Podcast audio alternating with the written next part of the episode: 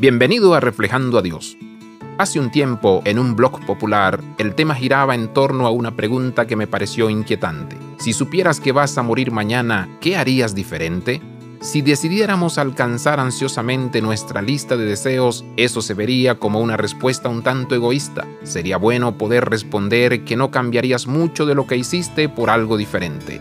Mateo 24 nos hace pensar acerca de nuestras prioridades y sobre nuestras relaciones. Nos enseña a asegurarnos siempre de estas dos cosas que son sumamente importantes. Debemos estar siempre preparados y estar ocupados. Ciertamente, nuestros pensamientos suelen dirigirse de manera natural hacia pasar más tiempo con nuestros seres queridos y amigos. Sin embargo, dos de las cosas más cruciales para nosotros deben ser estar siempre listos para la venida del Señor y ocuparnos en servirle en todo tiempo. Un pastor estaba junto a uno de sus feligreses cuya última palabra fue, estoy listo. Cuando la muerte nos llegue, para nosotros será lo mismo que volver al Señor que nos encuentre preparados y sirviéndole continuamente a Él y a nuestro prójimo.